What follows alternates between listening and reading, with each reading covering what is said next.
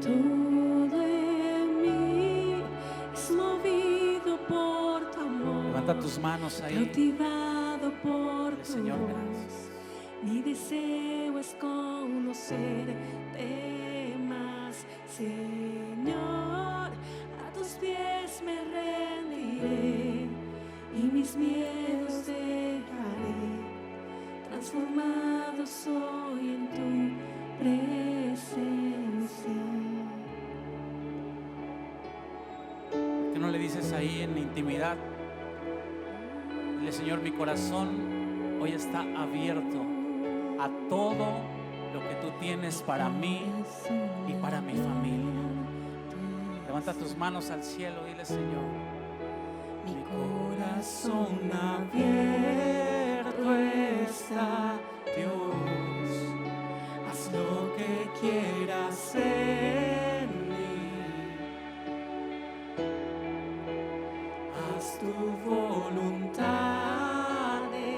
Díselo una última vez. Mi corazón abierto está. Mi corazón abierto está, Dios. Haz lo que quieras en mí. Haz tu voluntad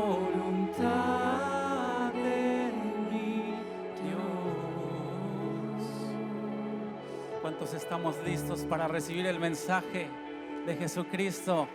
Si se lo va a dar, déselo con todo su corazón al Rey de Reyes, Señor de Señores. ¿Hay alguien alegre esta noche?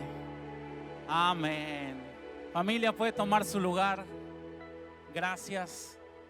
Gracias por estar aquí. Yo sé que Dios honra tu fe.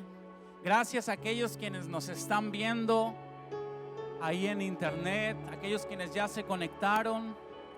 La verdad es que tuvimos un inicio tremendo de conferencia hermosa.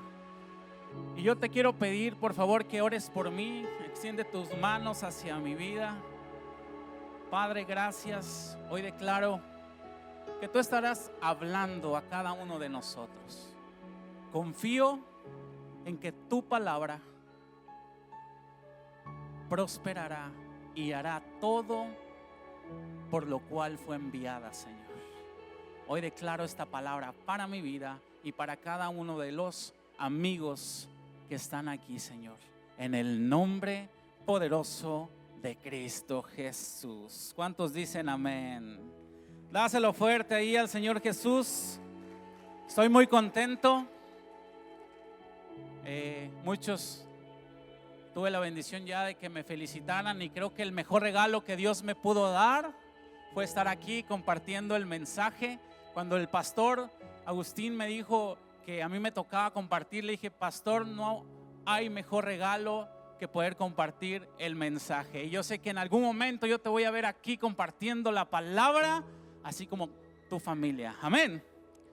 Ok, bueno, el mensaje que vamos a, a seguir, estamos viendo la serie Animémonos unos a otros. Dígale ahí al que está al lado suyo, dile, "Anime- anímate, anímate y anima a otros. Y hoy vamos a ver la tercera parte.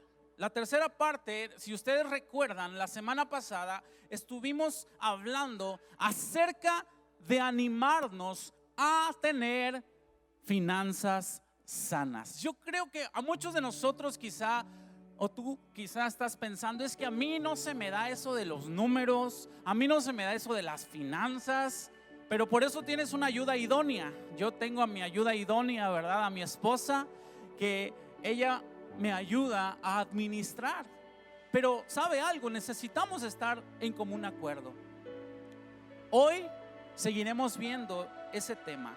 La Biblia nos dice que los israelitas estuvieron 400 años en Egipto. 400 años de esclavitud. En donde en esa esclavitud también llegaron a conformarse. Llegaron a acomodarse, llegaron a tener una comodidad con lo que podían tener, con los alimentos, con el techo que tenían, porque aún, te quiero decir algo, aún cuando había opresión, aún cuando había esclavitud, Dios siempre es fiel y fue fiel con el pueblo de Israel. Lamentablemente,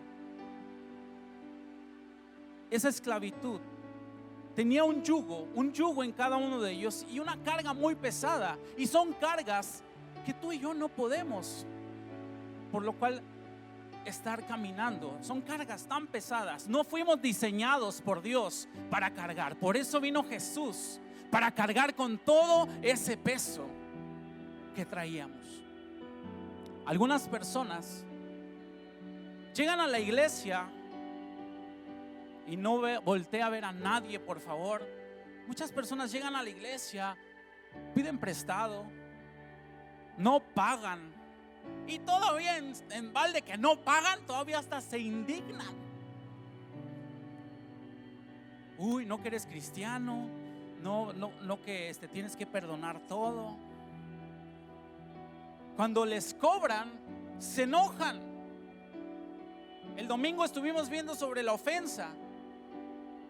A veces nos ofendemos por cosas reales, por cosas que realmente pues eh, son verdad en nuestra vida y nos ofendemos. Cuando sucede esto en nuestra vida, en las finanzas, a veces hasta le echamos la culpa a la iglesia y nos vamos molestos, nos enojamos.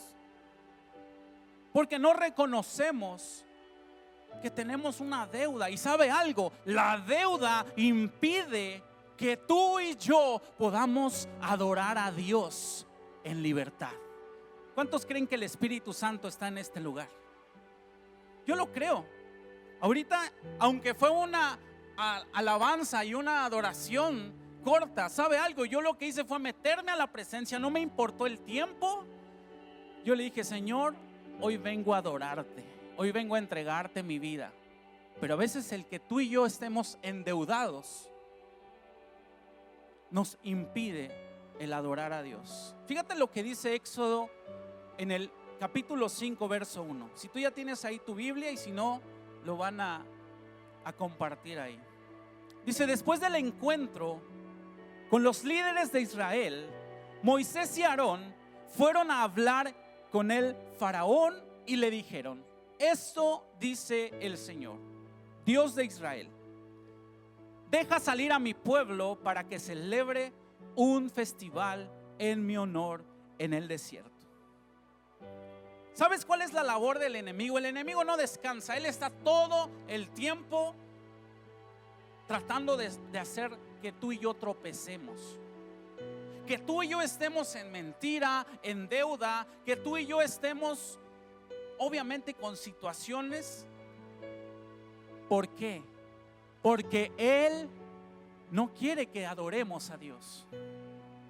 Todas esas situaciones impiden que tú y yo le adoremos en libertad. Quizá hoy tú llegaste con una carga pesada ahí de tu trabajo, de la escuela o de algún lugar del que tú venías, igual y llegaste a penitas, ¿verdad? Al servicio. Pero relax, ya estás aquí, ahora disfruta. Pero quizá no, eso que tú traes en tu mente eso que tú estás pensando ahí, ¿verdad? Esa deuda que, te está impidiendo, no te deja adorar en libertad. Nuestro enemigo no dejará que tú lo hagas en libertad. Él quiere que tú, que se te olvide la visión. La semana pasada el pastor habló que un pueblo sin visión se desenfrena. Pero cuando tú y yo nos enfocamos en la visión, de Jesucristo, de lo que Él dice en su palabra en tercera de Juan 12, llamado yo deseo que seas prosperado en todas las cosas, que tengas salud, así como prospera tu alma. ¿Alguien lo cree?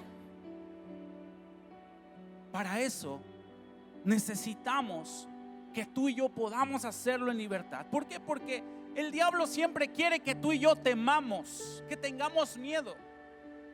¿Cuánto tiempo y ahí contéstate a ti mismo, ¿cuánto tiempo tardaste en congregarte, en regresar a casa? ¿Cuánto tiempo estuviste pensando y temiendo? Es que si salgo y es que si no, y es que si voy y qué tal si pasa esto y qué tal que pasa lo otro. Y el diablo quiere mantenerte ahí aislado. Tristemente, he escuchado testimonios de gente que ya no está aquí porque se fue a, tan depresión que sin Cristo es imposible que tú, y, que tú y yo podamos avanzar. La palabra de Dios dice que separados de Él nada podemos hacer. ¿Cuántos podemos decir gracias Dios porque estamos hoy aquí? Porque tú nos sostuviste, Señor. Porque el amor, tu amor echó fuera todo temor. Y ahora estamos aquí con la fe para exaltar al Rey de Reyes, para levantar nuestros, nuestros brazos y decirle, Señor, te amo, te entrego mi vida. ¿Alguien dice amén? ¿Alguien le puede dar un fuerte aplauso al Rey de Reyes? Yo sé que es un tema muy difícil las finanzas. Pero necesitamos libertad financiera para poder adorar, para que no haya nada que impida. Cuando tenemos cosas en nuestra vida que no nos dejan adorar a Dios, tenemos que entregarlo. Hubo un tiempo en donde yo no podía pensar ni siquiera en venir, en estar libre, en dormir pacíficamente toda la noche, porque había deudas, había cosas que yo no había podido entregar y obviamente no podía pagar. Y tampoco me dejaban servir. Cuando nuestro, muchas veces nosotros pedimos trabajo, estamos pidiéndole a Dios trabajo, Estamos buscando por aquí, entregando currículums por allá. Estamos buscando con, con, la misma familia, ¿verdad? Con los amigos. Ah, pero ¿qué sucede? Cuando tenemos el trabajo, cuando entramos definitivamente a esa carrera que queríamos entrar, cuando tenemos ese negocio que, tanto le pedíamos a Dios, ¿qué sucede en nuestra vida? Ahora eso nos impide que nosotros vengamos. Nos impide que nosotros vengamos a adorar a Dios. Ahora el regalo que tú querías y que tanto le pediste a Dios, ahora ese regalo es el que te está impidiendo que tú vengas y le agradezcas a Dios por este tiempo. El pueblo de Israel, después de que fue liberado, pasó muchos años quejándose. ¿Cuál de esas personas somos tú y yo? Muchas veces nosotros somos esclavos de esa religiosidad, de la comodidad. Ah, pues al fin que ya lo van a pasar en, línea, no, ya no voy, ya no llego, ya no me da tiempo. Y claro, respetamos a aquellos quienes todavía no tienen la fe. También dice la palabra, ¿verdad? Que si tú no haces algo con fe, es pecado también lo respetamos. Pero si tú y yo estamos hoy aquí es porque el Señor echó fuera todo temor en nuestra vida. Y creemos en las promesas y en la palabra que Dios tiene para mí y para mi familia. ¿Alguien lo cree? Si ese trabajo, ese estudio, ese negocio te está impidiendo servir a Dios, te está impidiendo congregarte, te está impidiendo que tú puedas levantar tus brazos libremente y adorar a Dios. Entonces ese es Faraón. Faraón, acuérdate qué es lo que representa. Representa el mundo. Representa las corrientes de este mundo. Pero hoy vamos a ser libres de Faraón. ¿Cuántos dicen amén? Hoy vamos a ser libres y vamos a dejar de ser esclavos. En Mateo 6:33, creo que es una palabra que todos, que todos no lo sabemos de memoria. Y dice, más buscad primeramente el reino de Dios y su justicia. ¿Y qué dice? Y todo lo demás será añadido. ¿Alguien lo cree? ¿Alguien lo puede arrebatar?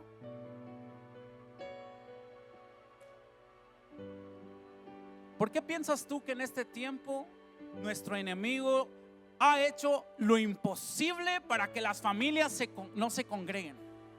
El enemigo siempre está trabajando con sus secuaces, ¿verdad? Con su ejército de ángeles caídos.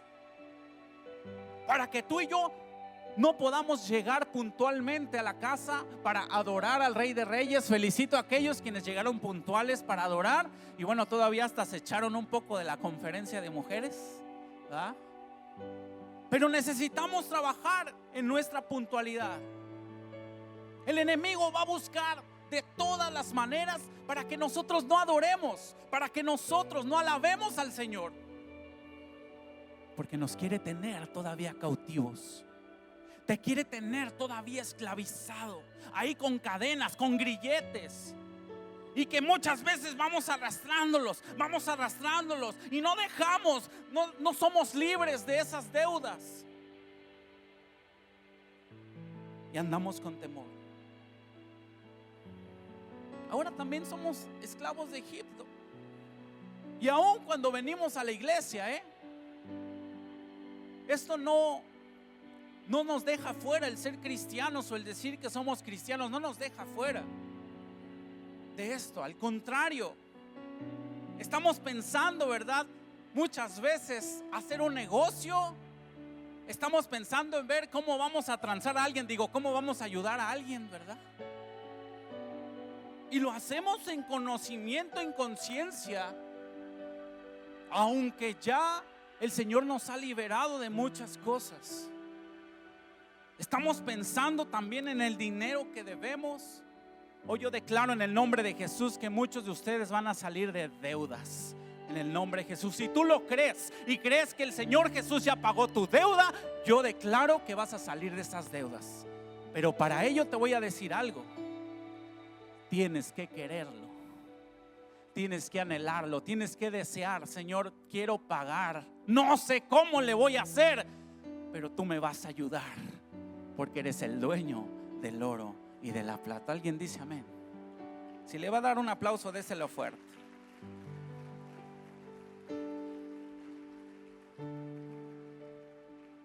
Libertad financiera es ser completamente libres del lazo del cazador. ¿Sabía que hay un lazo? ¿Alguien ha ido a las charreadas? Y agarran el lazo, ¿no? Yo, no sé cómo le hacen patinarle, ¿no? Al, al caballo, a la vaca, no sé. Pero muchas veces tú y yo somos así. No te estoy diciendo ganado, ni nada de eso. Muchas veces nosotros estamos así lazados por el enemigo. ¿Cuántos duermen tranquilos en este tiempo? Y quienes no, yo sé que Dios les va a dar esa tranquilidad. En paz me acostaré y asimismo dormiré, dice uno de los salmos. Porque solo tú me haces vivir confiado. ¿Alguien dice amén? En el Salmo 124, 7, en el 7 y 8, dice, escapamos como un pájaro de la trampa del cazador. La trampa se rompió y somos libres. Diga conmigo, soy libre. Soy libre. Nuestra ayuda, ¿de dónde viene? Nuestra ayuda viene del Señor, quien hizo el cielo y la tierra. Le voy a dar un traguito al agua.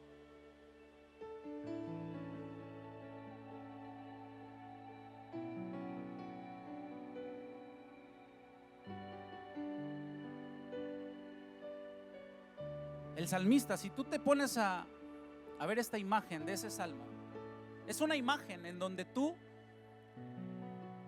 estás llevando a cabo, bueno, Dios está llevando a cabo una liberación en tu vida a favor del pueblo.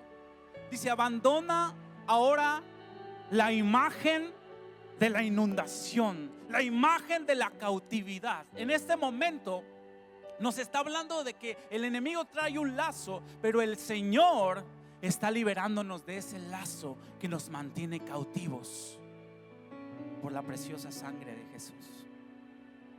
Dice, cual pájaro que escapa, no por su propia fuerza, sino por alguien que rompe el lazo, sin que el ave misma se aperciba del libertador. Pero, ¿quién sino Jehová puede ser ese libertador? Esta es una pregunta. ¿De dónde vendrá mi socorro? Dice la palabra.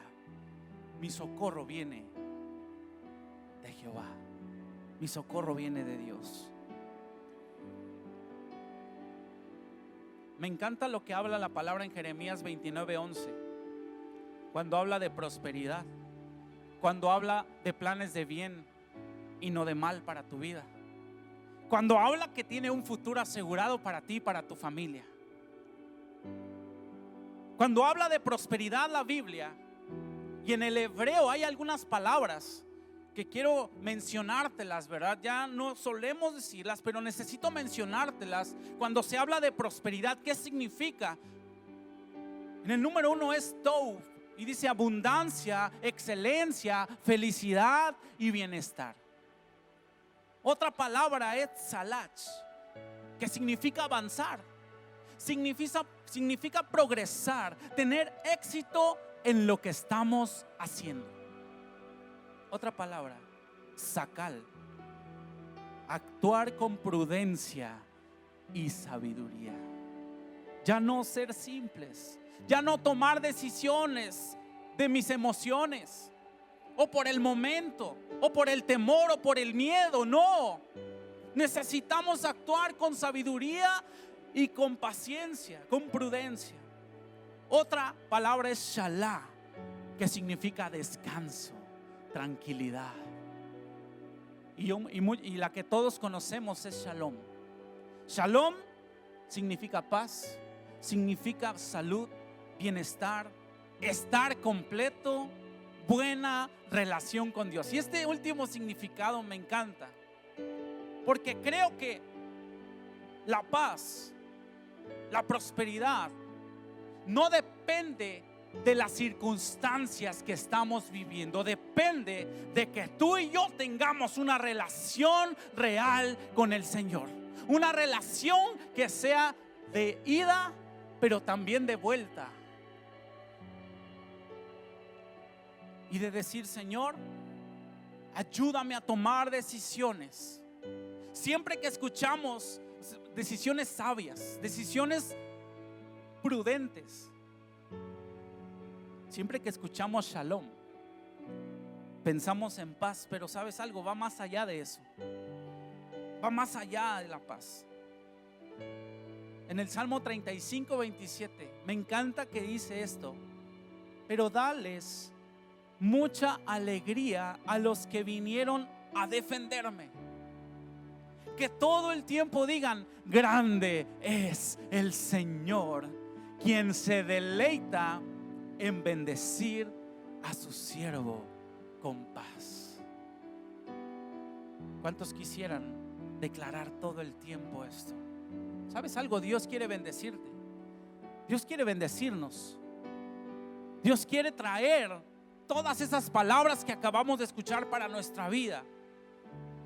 Pero entiendo que muchos están teniendo batallas con la prosperidad.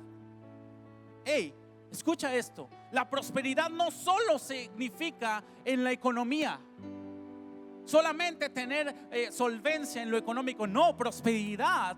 Cuando habla tercera de Juan 2, que quiere bendecirnos en todas las cosas, no, eso es prosperidad. Él quiere que en todo nosotros estemos siendo bendecidos, en nuestras relaciones, en nuestras finanzas, con, nuestras, con nuestra familia, con nuestros amigos, en nuestro trabajo también.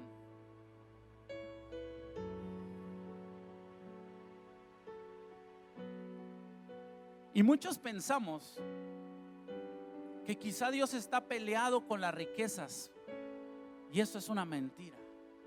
Porque si Dios quiere prosperarnos en todas las cosas, significa también que al ser Él el dueño del oro y de la plata, quiere que nosotros seamos partícipes y que podamos vivir prósperamente. ¿Alguien lo cree?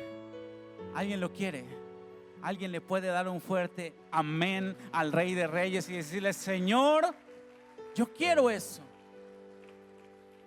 Y, en la Biblia lo dice el siervo, el siervo de Abraham, cuando fue a pedir, ¿verdad?, a la, a la esposa de Isaac, él le dijo a aquellas personas, hey, dice, yo soy siervo de Abraham, él explicó en ese momento, dice, y el Señor ha bendecido mucho a mi amo.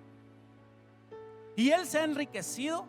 El Señor le ha dado rebaños de ovejas y cabras, manadas de ganado, una fortuna en plata y en oro y muchos siervos y, siervas, dice, camellos y burros.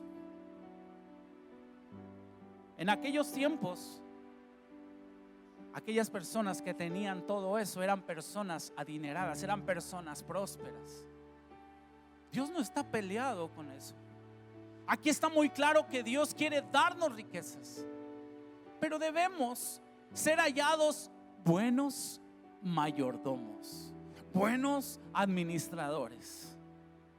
Que todo lo que el Señor nos dé, nosotros podamos administrarlo. Obviamente, primero necesitamos darle a Él lo que ya le corresponde. La semana pasada el Señor, el pastor nos dijo, esto no se trata de diezmos y de ofrendas, este tema, se trata de cómo está nuestro corazón.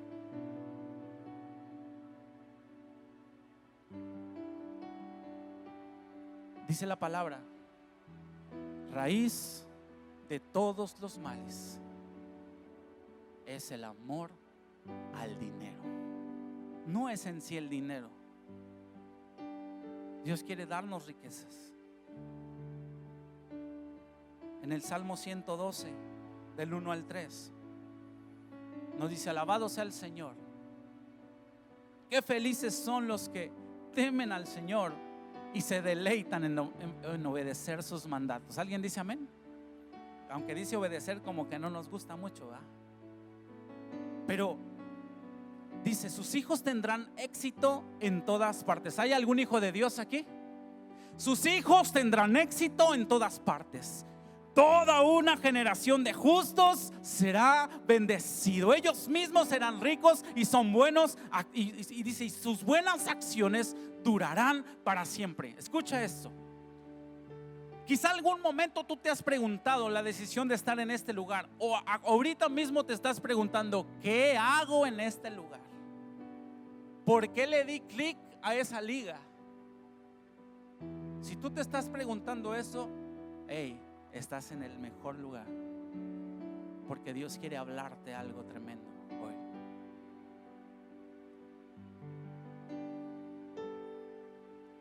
La decisión que hace unos días, que hace unos años, la decisión que tomaste de seguir a Jesús, no solamente te está bendiciendo a ti, te está bendiciendo a tu familia y a tus generaciones futuras. ¿Alguien lo cree? La decisión tan importante que en algún momento tuvo nuestro pastor Benjamín trascendió hacia nuestros pastores Agustín y Pati. Trascendió hacia mi familia, trascendió hacia tu familia y yo sé que tus generaciones serán bendecidas en el nombre de Jesús. Así es que no te eches para atrás. Al contrario, Dios está contigo y si Él está contigo, nadie es contra ti. Pero seamos sabios. Leamos la palabra. Además de la prosperidad que Dios te quiere dar en lo material, también serás bendecido en lo espiritual. Lo cual es mucho mejor, ¿verdad? Porque todo lo material que tú tienes hoy, eso se va a acabar en algún momento. Eso no nos lo vamos a llevar. Jesús está haciendo una morada para ti y para mí, allá arriba. Y eso es lo más importante. En Primera de Crónicas 29:12 dice lo siguiente.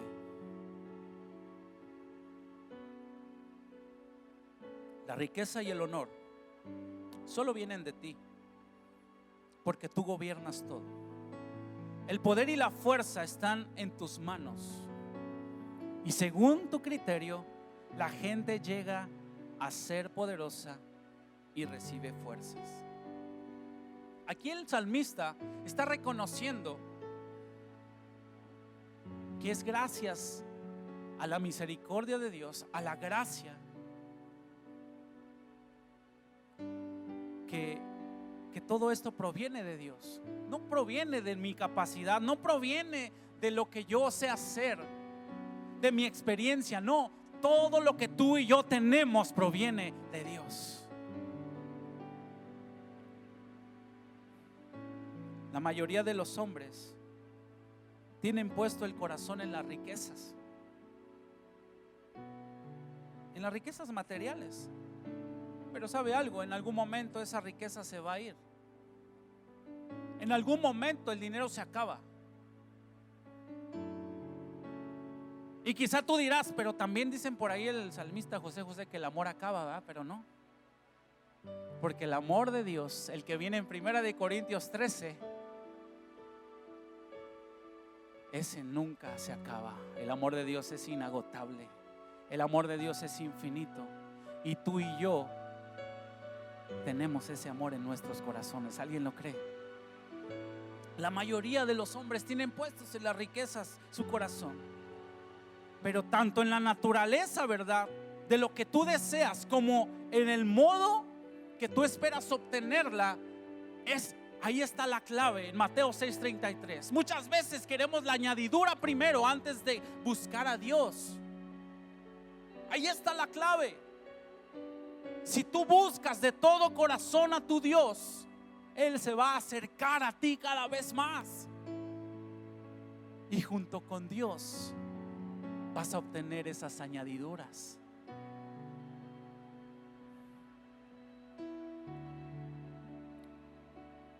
Quiero, que observes lo siguiente. ¿Qué hay detrás de las riquezas? Primera de Timoteo 6 del 9 al 10. Dice, pero los que viven con la ambición de hacerse ricos caen en tentación y quedan atrapados por muchos deseos necios y dañinos que los hunden en la ruina y la destrucción. Pues el amor al dinero es la raíz de toda clase de mal. Y algunas personas en su intenso deseo por el dinero se han desviado de la fe verdadera y se han causado muchas heridas dolorosas. El dinero nos puede alejar en lugar de acercarnos a Dios si nuestra mirada no está puesta en Jesús. El dinero no lo es todo, es un medio por el cual tú y yo podemos obtener algo, pero no lo es todo. A veces le pedimos a Dios que nos dé algo, que nos dé un recurso, y cuando lo tenemos se nos olvida quién nos los dio. Él es el dueño de todo. Por eso necesitamos nosotros enfocarnos. Cada domingo que tú no llegas a la iglesia. Cada miércoles que se te atravesó algo, ¿verdad? Y no pudiste llegar. Por ir detrás del dinero, por ir detrás de las riquezas. Eso es un día en el que tú estás en peligro. Por eso en todo tiempo nosotros les exhortamos a que a que reciban, a que anoten. Porque las palabras muchas veces se pueden ir. Esto no es un juego. El enemigo no se tienta el corazón, quién sabe si tenga, para dañar a tu familia, para, dañar para dañarte a ti. Y para eso necesitamos metas, necesitamos buenas metas, una buena sanidad financiera. Es decir, yo no puedo decir quiero algo sin antes hacer una planeación. Fíjate, ¿y por qué te digo esto? En Lucas 14, 28 al 30 dice lo siguiente. Sin embargo, no comiences sin calcular el costo, pues ¿quién comenzaría a construir un edificio sin primero calcular el costo para ver si hay suficiente dinero para terminarlo? De no ser así, tal vez termines solo los cimientos antes de quedarte sin dinero. Y entonces todos se reirán de ti. Dirán, ahí está el que comenzó un edificio y no pudo terminarlo. Yo creo que los arquitectos, los ingenieros podrían imaginarse esto. Para que tú puedas hacer una, para que puedas iniciar una edificación, necesitas presupuestar, necesitas un plan.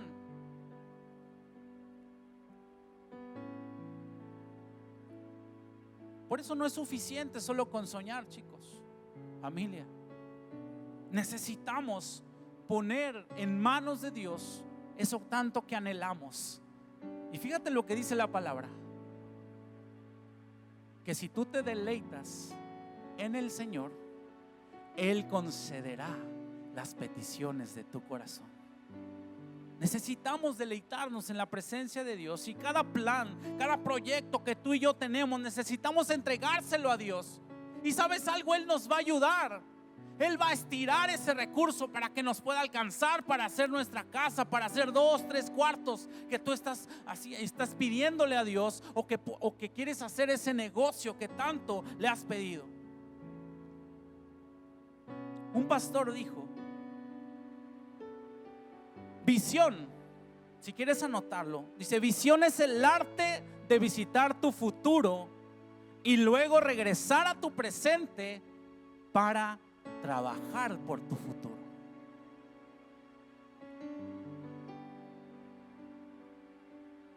Necesitamos primero tener esa visión. La visión es la capacidad, es la capacidad de ver cómo mis decisiones del presente van a afectar a mi futuro. ¿Cómo me van a ayudar? Tercero, regresar a mi presente, ¿verdad? Es establecer las metas, es trabajar, porque nada se va a ganar, a ganar sin trabajar. Necesitamos trabajar. Hey, enséñale a tu hijo a trabajar. No le des solamente el pescado, enséñalo a pescar. Necesitamos enseñar a nuestros hijos a trabajar, a que establezcan metas. ¿Para qué? Para que en su futuro ellos puedan tener una mejor oportunidad. No solamente es soñar. Ahora, lo más importante de eso, lo que tengo que hacer para ser libre, ¿qué es? Quiero ser libre, quiero ser sano financieramente. Necesitamos romper hoy con maldiciones que traemos arrastrando. Necesitamos romper hoy con malos hábitos que venimos arrastrando. Se ha estado hablando de los gastos hormiga, de aquellos gastos que tú piensas que no te impactan, pero al fin de mes te impactan muchísimo. Necesitamos ahorrar. Necesitamos dejar de endeudarnos, ¿eh? Y esa tarjeta que tienes ahí no es dinero. Es un dinero demasiado caro que tú puedes usar solamente si estás sano en tus finanzas. Necesitamos hacer una relación. Hey, ¿sabe algo? Cuando nosotros teníamos deudas, lo más difícil fue dar el primer paso y decir, voy a hacer una relación de todas mis deudas. Nos fuimos para atrás. Y quizá tú estás teniendo temor de eso. ¿Sabe algo? Da ese paso de fe y Dios va a honrar esa fe. Ve con tu pastor, ve con tu líder. Ve, dile, pastor, estoy endeudado, eh, tengo estos gastos, tengo estos ingresos, no sé qué hacer. ¿Sabes algo? Tu pastor te va a ayudar. Si no sabes cómo tomar una buena decisión, tu pastor, tu líder te va a ayudar.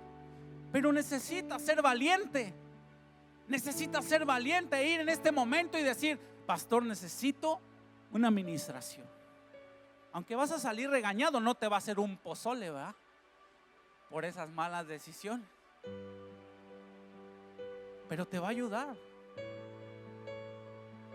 Te va a alentar, te va a animar de decir, hey, no todo está perdido. ¿Qué es lo que tienes? A nosotros nos dijeron, ¿qué tienes? véndelo. Dicen por ahí que los bienes se hicieron para remediar los males. Y eso es una realidad. Paga tus deudas. Si tú tienes la intención de pagarlas, ¿sabes qué? No solamente se queda en intención, acciona. Y Dios te va a ayudar a pagarlas. ¿Cuántos dicen amén?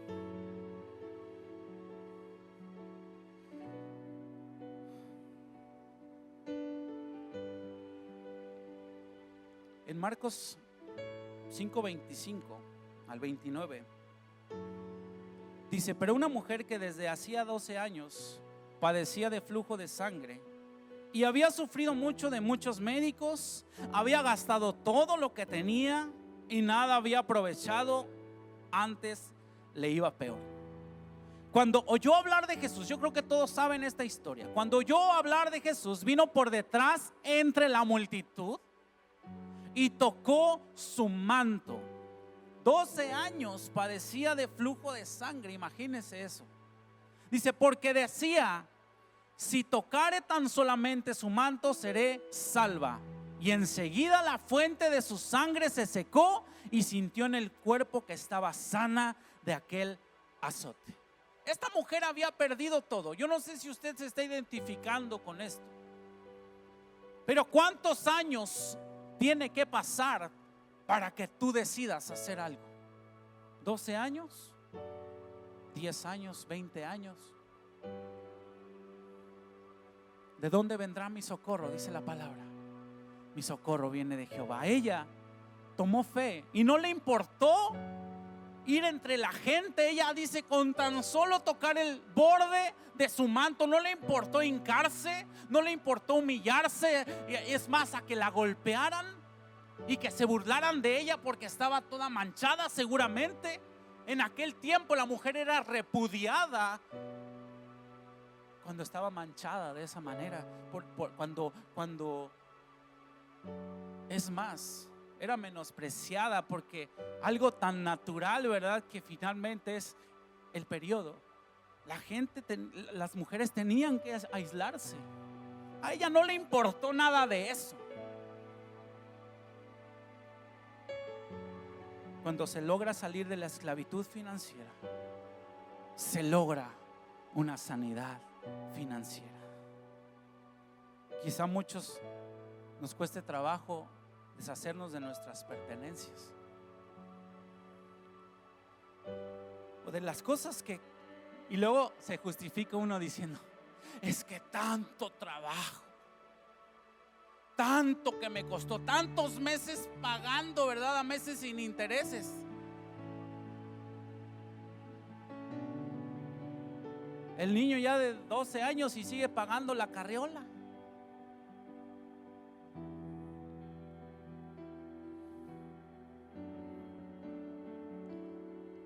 En Mateo 6:33, en, en la nueva traducción viviente, me encanta cómo dice, y con esto voy a cerrar. Busquen el reino de Dios por encima de todo lo demás. Y lleven una vida justa y Él les dará todo lo que necesiten. ¿Cuántos tenemos necesidades? Levante su mano. No me deje solo. ¿Sabes que dice la palabra que Dios ve tus necesidades? Y aún antes de que tú se lo pidas, dice que Él obra. Filipenses 4:19 dice, mi Dios pues suplirá todo lo que os falte de acuerdo a sus riquezas en gloria en Cristo Jesús. ¿Alguien puede decir amén a esto? Si le va a dar un fuerte aplauso, déselo al Rey. Póngase de pie, por favor.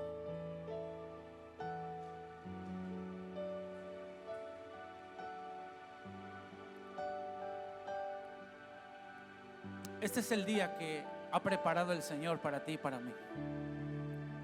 Así es que yo quiero que tú cierres ahí tus ojos.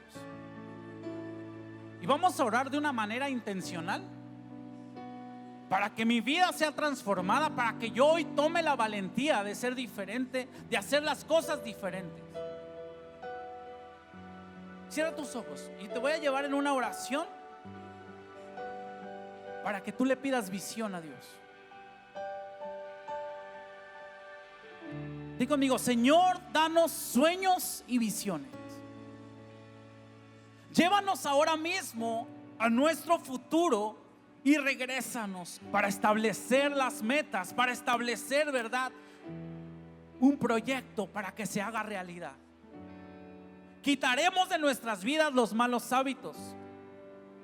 Y dilo otra vez eso, quitaré de mi vida todo mal hábito y mala costumbre, todo yugo que haya en mi vida, porque la unción del Espíritu Santo pudre todo yugo en mi vida. Buscaré a partir de hoy tu reino, Señor. Ya no buscaré primero las añadiduras. Buscaré en el nombre de Jesús primero tu reino, tu justicia, sabiendo que todo lo demás tú me lo estarás dando por tu gracia, Señor. Y Señor, yo sé que todo lo que yo necesito y aún lo que yo te pido, aún más de eso tú me darás en el nombre de Jesús. Yo no sé si usted está creyendo esto, pero el Señor hoy está rompiendo con todo yugo que haya, con toda esclavitud en tus finanzas, con todo mal hábito que tú hayas tenido hasta este momento. La unción del Espíritu Santo hoy lo está rompiendo en el nombre de Jesús. Ahora, sí Señor. Y di conmigo, Señor, hoy me arrepiento. Hoy me arrepiento por vivir endeudado, Señor. Hoy te pido perdón. Ya no quiero vivir así. Ya no quiero ser esclavo de las deudas. Ayúdame, ayúdame por favor a cambiar mi mentalidad de pobreza. Y yo sé que me darás un buen descanso todo el día, Señor. Me darás descanso una en la noche para una sanidad financiera. ¿Cuántos dicen amén? Cierra tus ojos ahí y adórale. El honor, el poder y la gloria. Dale todo el honor al Rey. Jesucristo. Él está honrando esa oración que tú acabas de hacer. digno de la alabanza y declaramos que tu reino hoy aquí está. ¿Alguien lo cree? Aquí Levanta tus manos y díselo al Rey.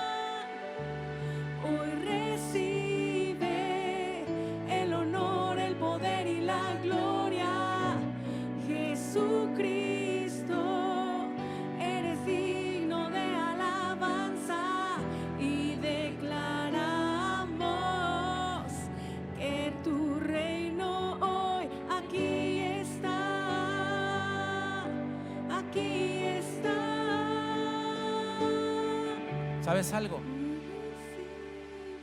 Hay cosas por las cuales nosotros no podemos ayudarte. Hay cosas que tú tienes que decidir hoy romper. Y yo sé que hoy te está dando el Señor la valentía, hoy te está dando el poder de decidir cambiar tu manera de vivir. Así es que hoy ahí nadie va a orar por ti. Hoy yo voy a hacer una oración general. Y, yo sé que el Señor te va a dar la fuerza. Espíritu Santo. Gracias Señor por cada familia que está conectada, por cada familia que está aquí en tu casa. Padre, yo sé que tú honras su fe.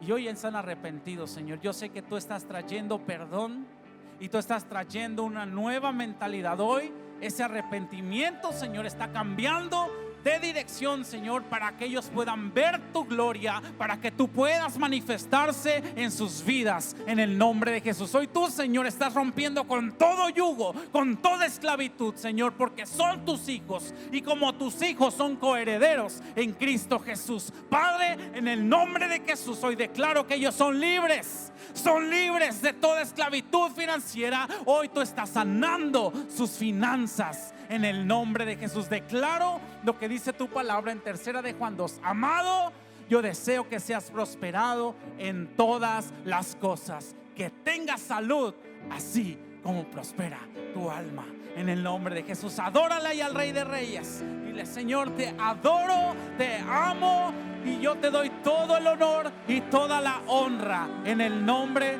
poderoso de Cristo Jesús.